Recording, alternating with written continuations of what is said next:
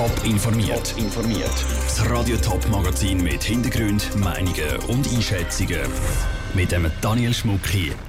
Wie die Spitäler Schaffhausen im internen Schreiben mit den Mitarbeitern abrechnet und wer im Fall von einem schweren Gewitter über die Absage von Konzerten oder Veranstaltungen entscheidet. Das sind zwei von den Themen im Top informiert. Fast 25.000 Blitz, Windböen von über 100 km pro Stunde und teilweise über 50 Milliliter Regen in der Stunde. Am Samstag hat es fast in der ganzen Schweiz ziemlich gewittert. Wegen dem haben verschiedene Veranstaltungen wie zum Beispiel das Mitsommerfest zu Frauenfeld und das Open Air Rock am Weierzwil müssen unterbrochen werden. Aber wie wird eigentlich entschieden, ob eine Veranstaltung wegen einem Umwetter abgebrochen werden muss und wer hat das letzte Wort? Der Raphael Wallimann hat nachgefragt. Am Sicherheitsrapport, den wir hatten, am 8. Uhr Abend, war es einstimmig, dass alle miteinander gefunden haben, unter diesen Bedingungen können wir das Mitsommerfest nicht weiterlaufen lassen. Sagt Bettina Kunz vom OK für das Mitsommerfest zu Frauenfeld. Das Gewitter, das Richtung Frauenfeld gezogen ist, hat heftige Schäden können anrichten. Darum haben die Organisatoren am Samstagsfest abgebrochen und das Gelände geräumt. Erst am Sonntag ist es dann weitergegangen. Beim Mitsommerfest ist sich das OK einig dass muss abgebrochen werden. Wenn sich das OK aber nicht einig ist, muss eine Person ein Machtwort sprechen. Beim Jodlerfest zu Winterthur, das nächstes Wochenende ist, hat der OK-Präsident Josef Liesibach das letzte Wort über einen Abbruch. Das zahlt natürlich nicht einfach so den Entscheid. Wir haben regelmäßige Sitzungen, auch während dem Fest, mit allen Blaulichtorganisationen. Da ist natürlich die Stadtpolizei dabei, da sind auch andere Leute dabei. Und dort wird eine Lagebeurteilung gemacht und je nachdem entschieden. Ähnlich sieht es beim Open Air St. Gallen aus, wo eine Woche später ist. Das Open Air hat sogar einen eigenen Wetterdienst auf dem Gelände, der bei den regelmäßigen Sicherheitssitzungen vom OK über die aktuelle Wetterlage informiert. Das letzte Wort am St. Galler hat der Sicherheitschef Andi Meska. Keine einfache Aufgabe. Sehr viel ist Erfahrung halt, aus, aus den letzten Jahren, wo man auch die Wetterentwicklung ein abschätzen kann. Die Tendenz ist heute sicher, dass man früher noch den Entscheid fällt zum Unterbruch oder Abbruch, auch aufgrund der Vorfälle, die waren, die man mitbekommen hat. Aber wirklich der Schlussentscheid ist auch vermutlich ein bisschen Erfahrung und Bauchgefühl. Erst einig hat Andi Meska auf sein Bauchgefühl hören und über einen Abbruch entscheiden. Und er hat sich dagegen entschieden. Schlussendlich ein richtiger Entscheid. Niemandem ist etwas passiert. Das allerletzte Wort in den Sicherheitsfragen haben übrigens immer die Behörden. Sie können von sich aus eine Veranstaltung abbrechen, wenn sie der Meinung sind, dass das Sicherheitsrisiko zu gross ist. Das war ein Beitrag von Raphael Wallimann. Das Mitsummerfest zu Frauenfeld war trotz Unterbruch wegen dem Gewitter ein voller Erfolg. Gewesen. Laut den Organisatoren sind über das ganze Wochenende 30.000 Leute mit dabei. Gewesen. Es sind happige Vorwürfe, die letzte Woche anonym bei Teletop eingegangen sind. Mitarbeiter von der Spitäler Schaffhausen berichten von unhaltbaren Zuständen.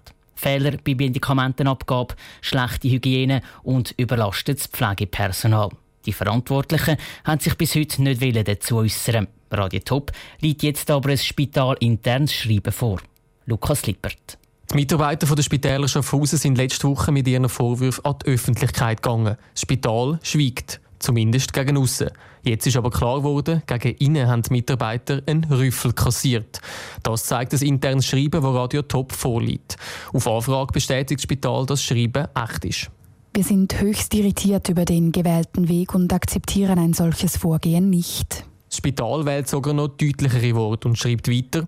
Wir empfinden das Verhalten der beiden Mitarbeitenden als brüskierend und stoßend, was uns sehr enttäuscht. Von unseren Mitarbeitenden erwarten wir dem Arbeitgeber gegenüber ein loyales Verhalten. Die Verantwortlichen drohen sogar arbeitsrechtliche Schritte an, wenn man sich an die Medien wendet. Bei Kritik oder Beschwerden ist eine vorgeschriebene Meldekaskade einzuhalten. Der Patrick Portmann vom VPOD, also von der Gewerkschaft der Spitalangestellten, ist irritiert über das Schreiben von der Spitalleitung an ihre Mitarbeiter. Ich finde es eigentlich nicht tragbar, dass die Spitalleitung so Androhungen macht und wird sicher für uns als VPOD, wir werden uns da ganz klar mit der Spitalleitung in Verbindung setzen.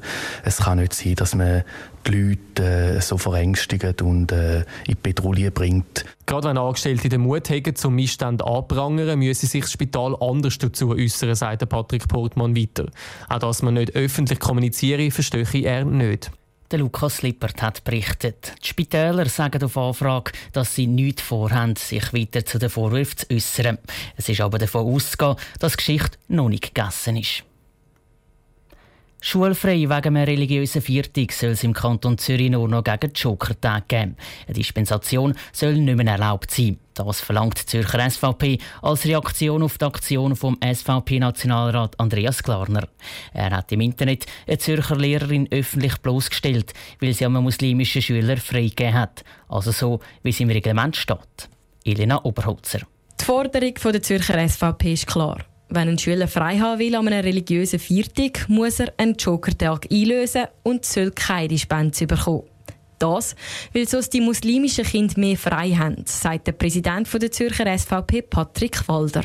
Es ist eine ungerechte Behandlung von Personen mit christlichem, gerade mit reformiertem Glauben im Kanton Zürich. Und die Ungerechtigkeit, die wollen wir nicht einfach so im Raum stehen lassen, die wollen wir entsprechend jetzt korrigieren korrigieren wenn sie das mit einem entsprechenden Vorstoß im Kantonsrat. Das sage ich absoluter Quatsch, findet der SP-Fraktionspräsident Markus Späth. Von Ungerechtigkeit können da nicht geredet werden. Trotzdem findet er am Vorstoß, wo jetzt geplant ist, von der SVP etwas gut. Zwar, dass die Eltern beim Einlösen vom Jokertag keine Begründung müssten abgeben, wie das jetzt noch der Fall ist. Sie ist modern, Sie entlasten die Schulen.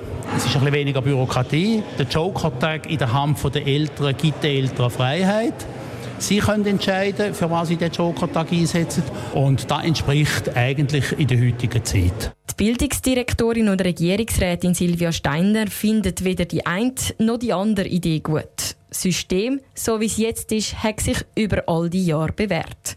Und schlussendlich kommt es nicht darauf an, ob zuerst ein Jokertag gebraucht werde oder nicht. Ich glaube, da geht es jetzt um die Bildung der jungen Leute und nicht um Gleichberechtigung bei den Freitagen. Und ich glaube, die Eltern sind entsprechend zurückhaltend damit, ihre Kinder aus der Schule zu nehmen, weil sie genau wissen, dass sie dann etwas verpassen, dass sie nachholen etc. Also es ist nicht so, dass die einfach blau machen. Die SVP plant jetzt einen Vorstoß. Geschrieben ist er noch nicht. Zuerst brauchen es nämlich Parlamentarier, wo sie mit ihrem Vorstoß unterstützen. Der Beitrag von der Elena Oberholzer. Es ist nicht das erste Mal, dass das Thema auf die Traktandenliste kommt. Schon vor neun Jahren ist ein ähnlicher Vorstoß behandelt worden im Zürcher Kantonsrat. Der hat aber keine Chance gehabt. Top informiert, auch als Podcast. Mehr Informationen gibt es auf toponline.ch.